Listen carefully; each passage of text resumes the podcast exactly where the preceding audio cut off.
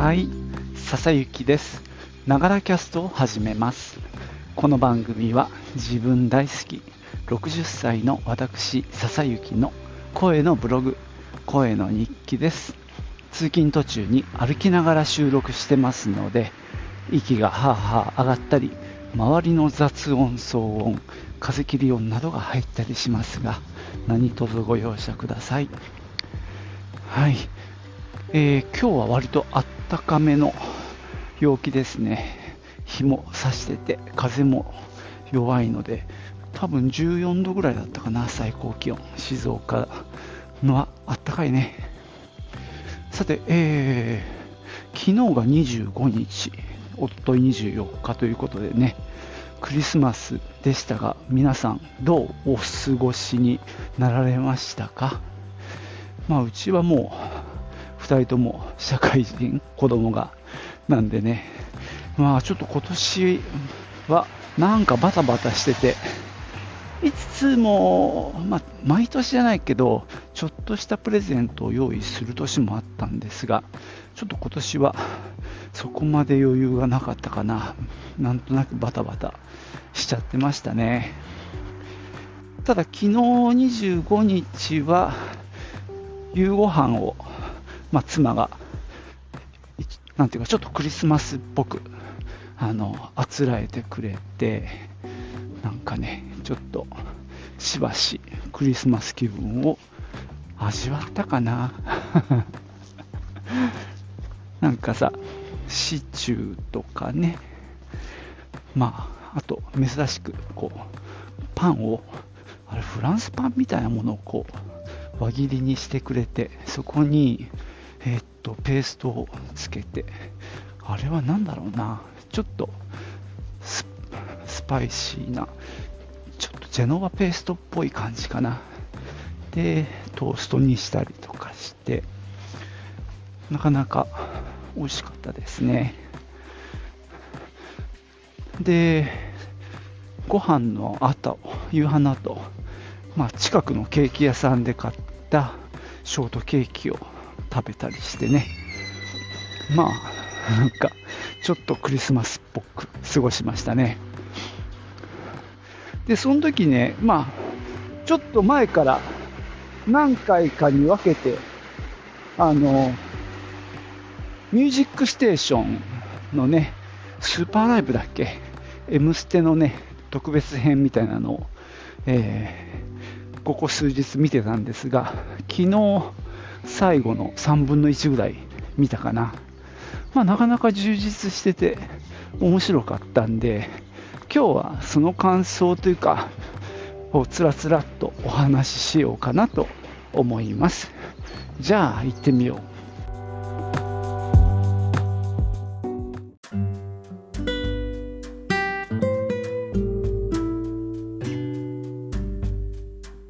えーこの「ミュージックステーション」ね段はほとんど見てないんですけどもこの年末のおやつは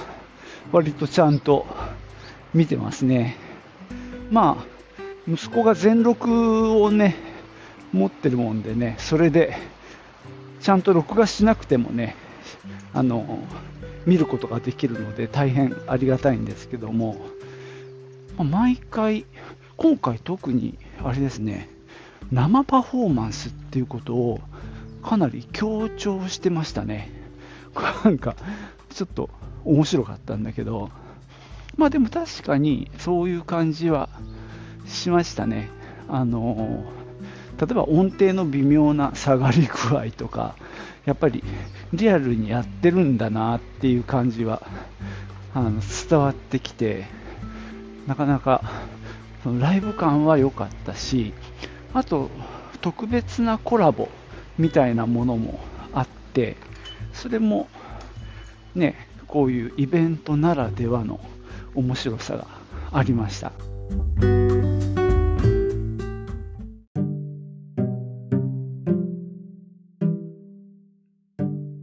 今回一番俺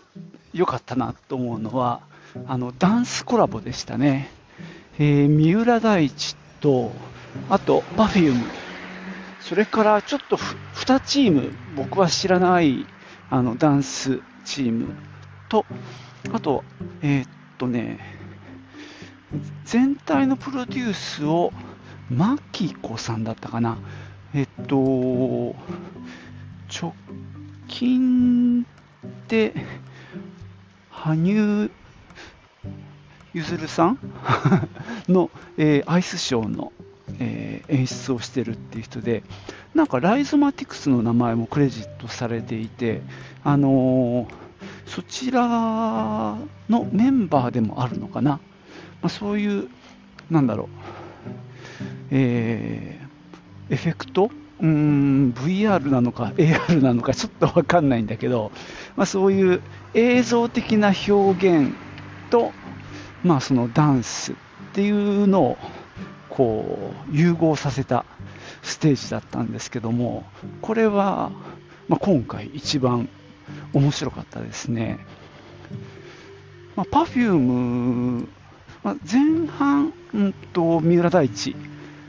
から始まってでなんか本当一時期紅白すごい頑張ってた時期もああいう表現してたんだけど、まあ、後ろに並べたモニターにあのちょっと CG のワイヤーフレームみたいな感じのものを映して真ん中に三浦大知がいてでその周りをその白い線で、えー、構成された、まあ、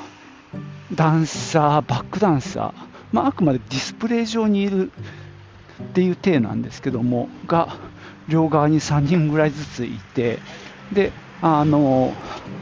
シンクロしてダンスしてるっていうとこから始まるんですけども、あれなんかももしかしたら結構難しい技術を使ってたのかもしれないんですけどね。でまあ、そういった表現から始まって、まあばまあ、リアルなダンサーを従えて踊ってで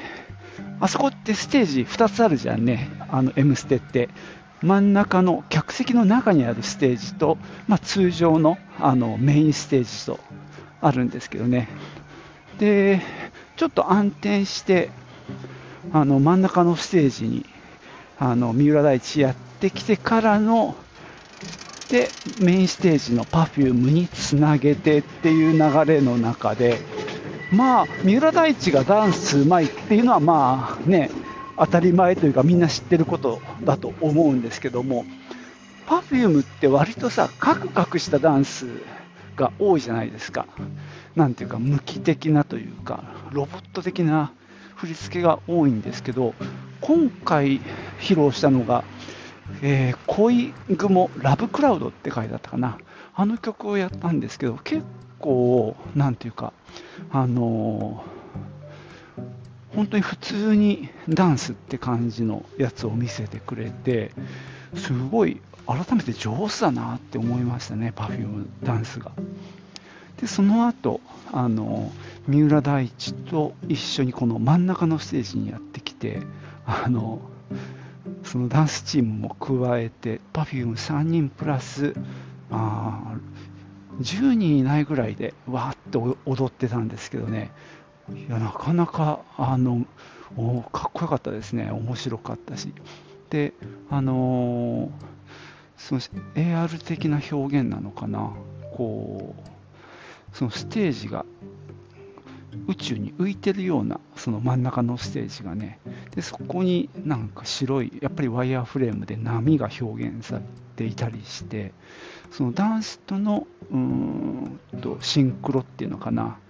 そこもすごく面白かったですね。これはねすごい力作なのでこれはちょっと消せないなって感じでなんとかあの全録からそこは切り抜いて撮っとこうかななんて思ってます。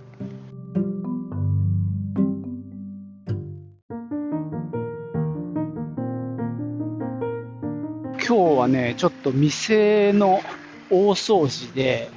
普段とは違うことをやったんで、やや疲れて今帰る途中です。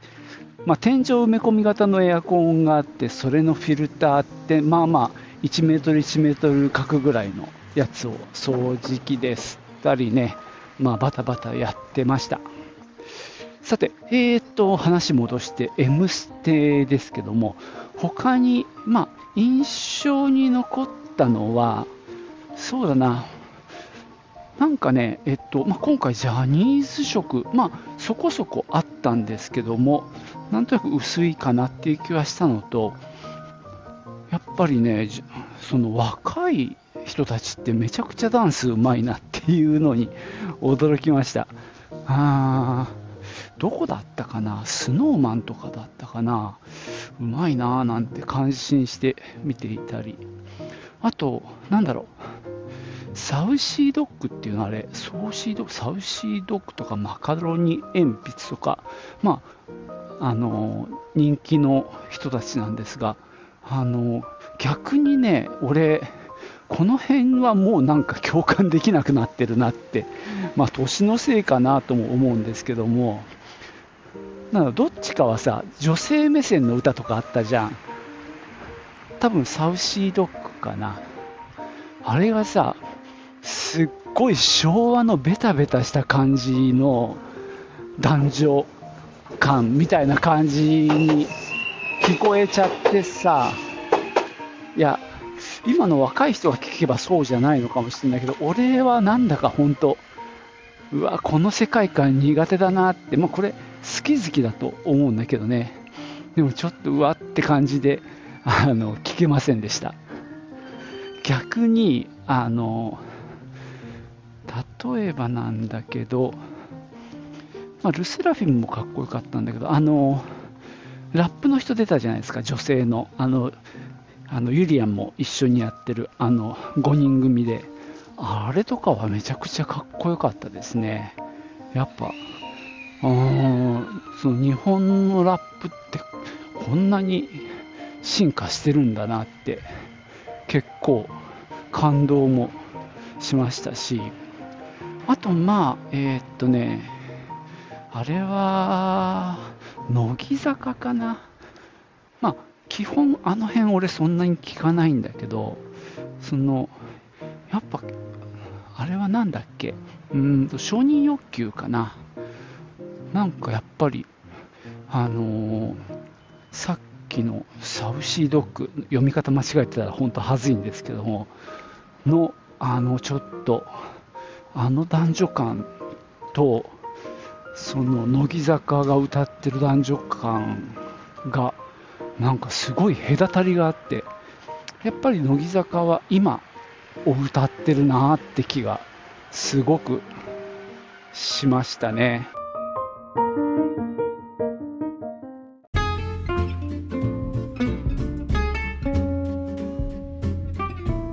はい。そんなわけで今日は先日ね、えー、放映された、えー、M ステのスーパーライブについてなんとなく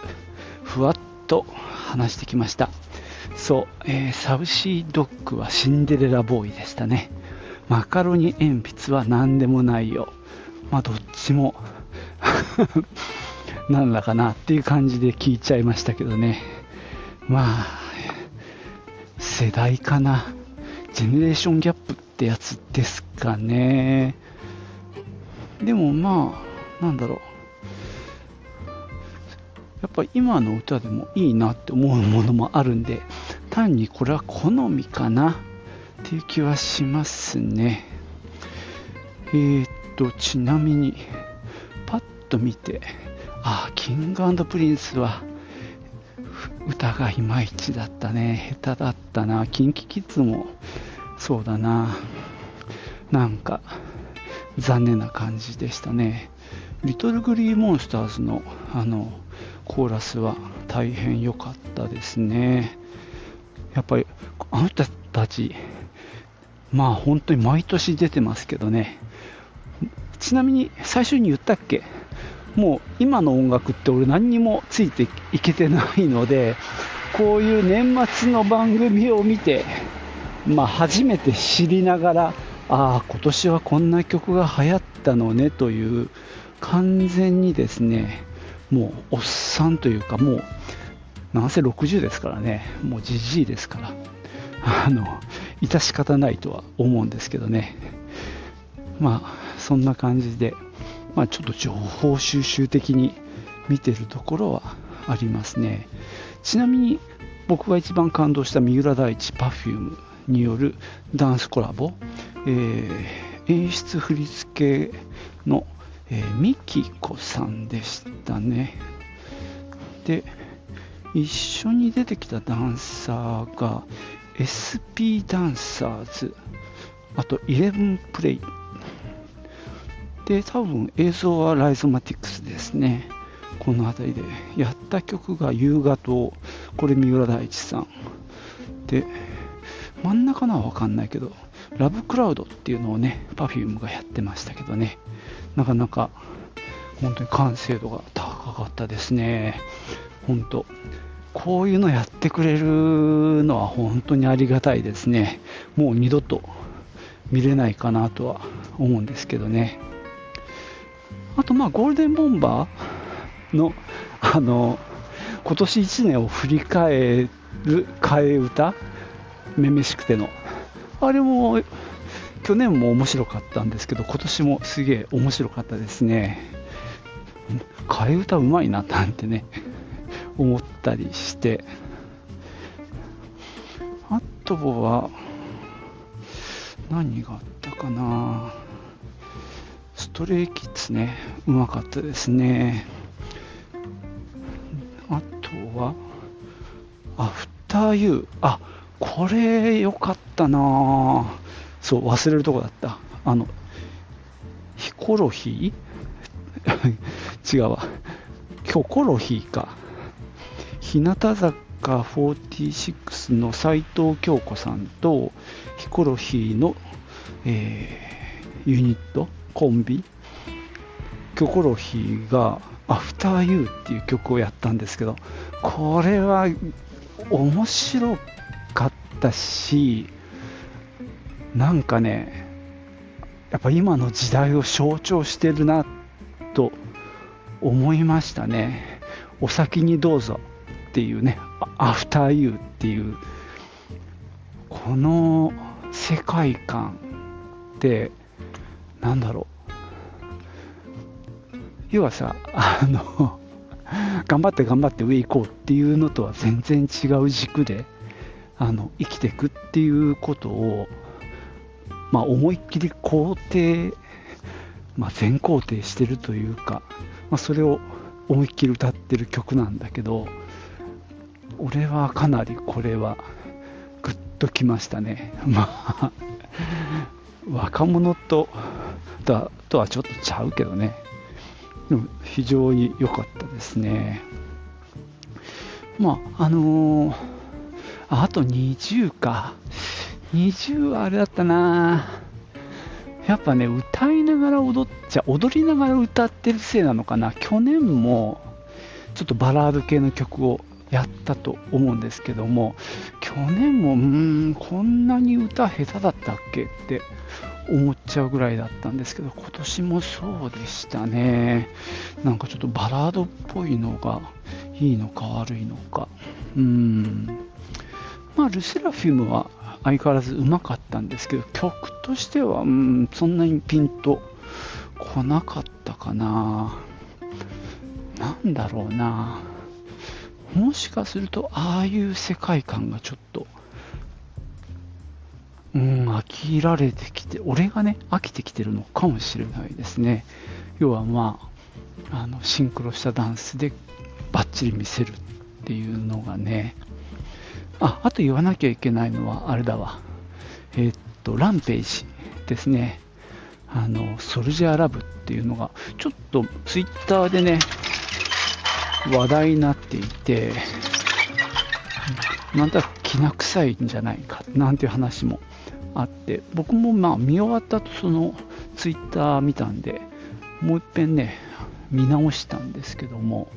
まあ、そこまでではなかったかなとは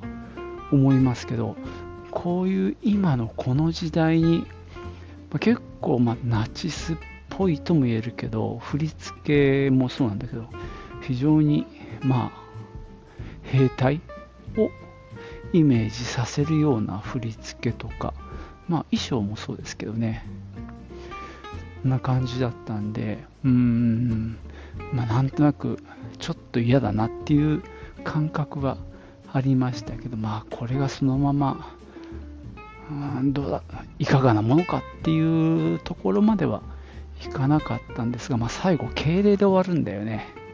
あの辺りが、うん、まあ、この間、もうね、ゴジラマイナスワンで結構喋ったんで、あれなんですけどね。まあ、いや、まあ、また、なんていうか、同じような話を蒸し返すだけになるんで、あれなんですけども、まあちょっと、確かに、あんまり良くはないなって感じはしましたけどね。見た方はいかがでしたかね？何が良かったでしょうかね？ちなみに今、えっ、と、Yahoo ニュースで、えー、良かったと思うアーティストは誰っていうのを今見てますけど、えー、日向坂かですね、それからシックストーンズ、あ、シックストーンズも、あ、シックストーンズっていうの言わないの？これ。ストーンズっていうのか、ごめん。6人組だから6って書いてあるけど、実際はストーンストーンズですね。うん。この人たちもめちゃくちゃうまいなと思いましたね。ああと、ラルカンシエルか。うん。まあ、そうかな。俺はそこまでじゃなかったけども、なんか往年の声の張りみたいなのはなかったね。残念ながら。まあ、そんなこと言って、ケチばっかり言っててもしょうがないけどね。まあでも、本当楽しませてもらいました。というわけでね、ここまでにします。最後までお聴きいただきましてありがとうございました。では、またね。チュース。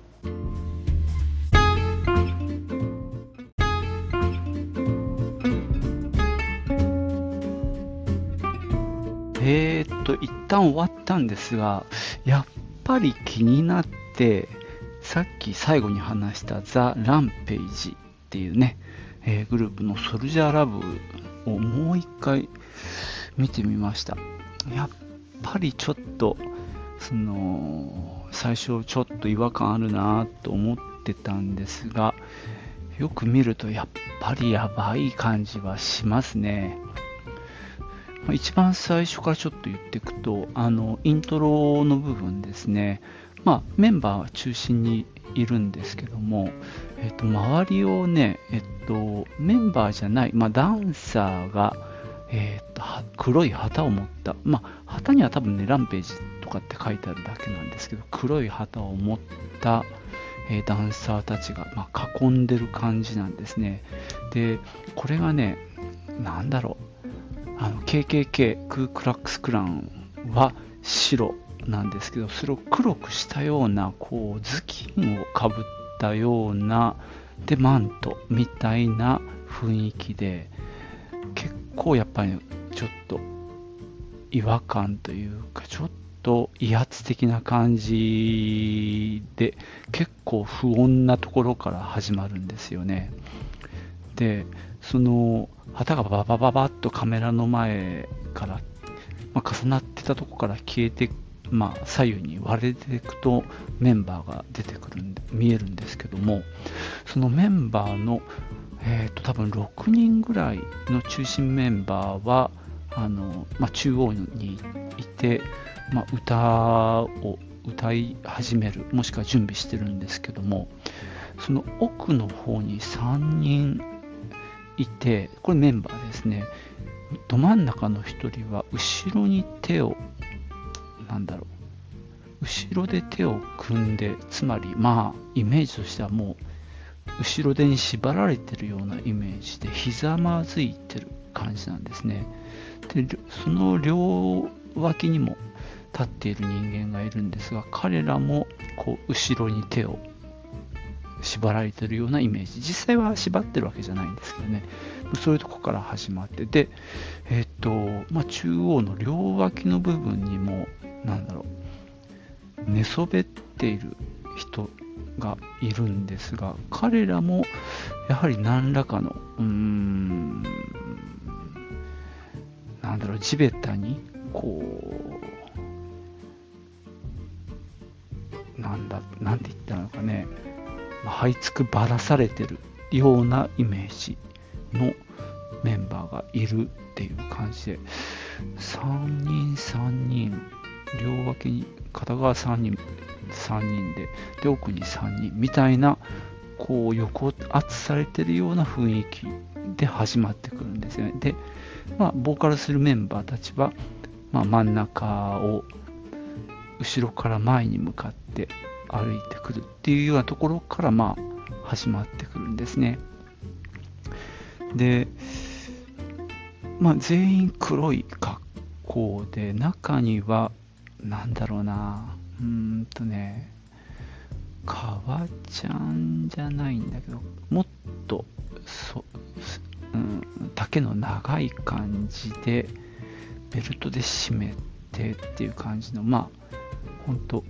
ちょっと軍をイメージさせるような雰囲気。で、まあ、全体的にそういう黒っぽい感じの、まあ、衣装で。で結構問題になるというかすごい違和感感じるのがやっぱ振り付けなんですけどもまあところどころでうんとね、まあ、軍隊の隊列をイメージさせるようなあの動きをするんですよね。こう真横に数名さささっと動いていく。でその奥の3列ぐらい横に移動するんだけど、まあ、方向を変えて、まあ、片方は右から左。で逆。でまた逆みたいな感じでこうまあ見てるとこう人々があの、まあ、違う方向に向かってるんですがそれがまあ今言ったようなちょっと軍隊っぽい雰囲気でしかも歩き方も若干そういうイメージがあってでその振り付けの中にこう手を真上に上げて上を仰いでちょっと反った感じで手を上げてから敬礼に持ってくっていうような振り付けが何回かこれはありました。で一番最後歌の最後の最後でもそれをえー、っと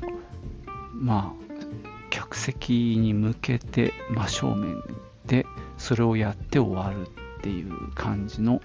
振り付けだったりするんですけども、まあ、かなりなんだろうそういう、まあ、ナチスだっていう意見が結構あるらしいんですけど僕はそのナチスの式の敬礼とかが分かってないんで何とも言えないんですがまあいずれにしてもかなり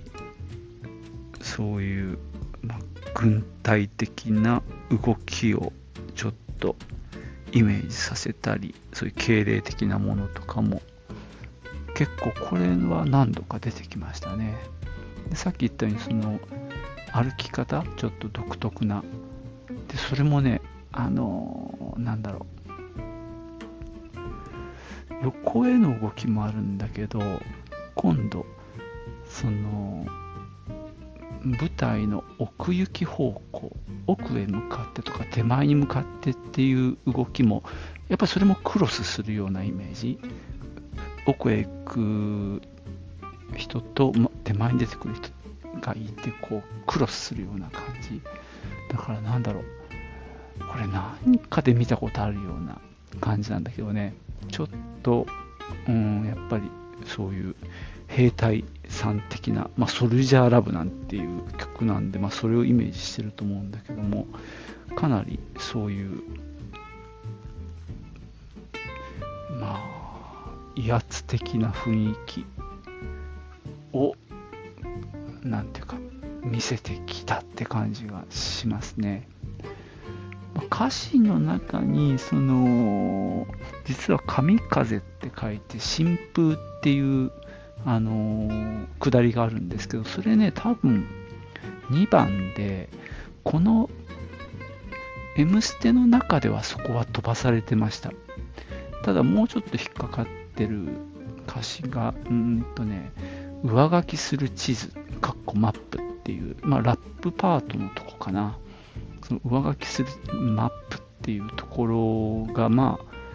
あ、まあ、それは解釈だからね、あの僕はそこまで、まあ、すぐにどうこうとは思わない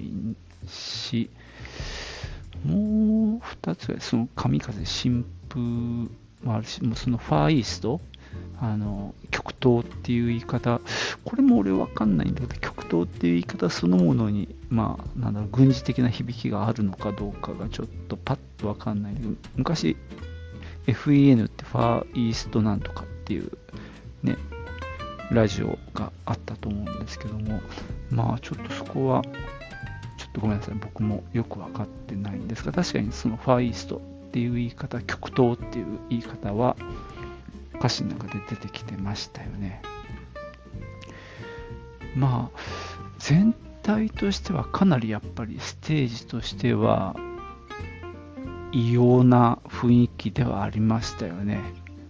そこだけはなんか急に、うん。で、まあ、俺がやっぱ嫌だなって思ったのをもっぺん繰り返すと、その、黒い頭巾をかぶった人々が黒い旗を持って前半結構周りにいたりイントロの部分ではかなりメインで出ていたっていうあたりそのなんだろう。まあ KKK っていうのもなんだかすごくねひどいことをしていた人たちなんだけどそういう人たちをイメージさせる、まあ、色は違うんですけどね。っていうのも嫌だしその旗もなんか黒い旗で非常になんかやっぱ怖いなって感じと。まあその兵隊的な動き振り付け。まああとその抑圧されてるようなあの人々がイメージさせるような、うん、まあ、あれ振り付けと言っていいのかわかんないんだけど、そういう、まあ、演出ですよね。まあ、その敬礼への流れ、その、まあ、ちょっとなんかね、まあ、これは見てもらった方がいいのかなっていう気はするんですけどね。まあ、かなり、うん、これをその「ミュージックステーション」っていう番組の中でお茶の間でポンって見せられるっていうのは怖いなと思うしこれをかっこいいって思う人も一定数いるんじゃないかなっていう気もしてそれもまた怖いなっていう。気はしてるんだけどまああのー、人によっては、まあ、これは何を見たのかな？なんかのあのブログの記事を見たんですけども結構コメントがいっぱいついててやっぱナチス的だっていう意見とかまあこういう表現自体が世界的なまあ視点で言えば許されないっていうような意見も確かありました。まあ、僕もね、そこまで詳しくはないんですが、まあ、とにかく、うん、この、今のこの時代にこういう表現をあえてするっていうのは、まあ、かなり怖いなっていうのは感じましたね。まあ、とにかく、最近そういう表現が増えてるっていうこと、まあ、さっきも言ったけど、まあ、ゴジラマイナスワンもそうだったし、なんだ、そういうものが身近になってきてしまってこう茶の間に侵食してきたりとかですね。そういうことに対してやっぱりうーんやっぱ、まあ、自分も敏感でなきゃいけないなと、まあ、つくづく、まあ、今回も思いましたね、うん、こういうのを表現の自由っていうのとの天秤にかけるっていうのはまたちょっと違うんじゃないかな。っていうか全然違うんじゃないかなってまあ僕は思ってるので表現の自由とかっていう枠組みの中での話ではこれはないと思うのでね、まあ、だからちょっとさっきはそこまで問題視してないように言っちゃったんですがやっぱりその違和感っていうのをもう一回確認するとやっぱりちょっとまずいなっていう感じでした。ということでね、ちょっと最後、付け加えさせてもらいます。で、まあ、あえてなんですけども、あのミュージックトークにしようと思ってるので、最後の最後にその曲、かけてみるか？うーんかけ。てみようかな。はい。じゃあ今日はここまでです。再びまたね。チュース。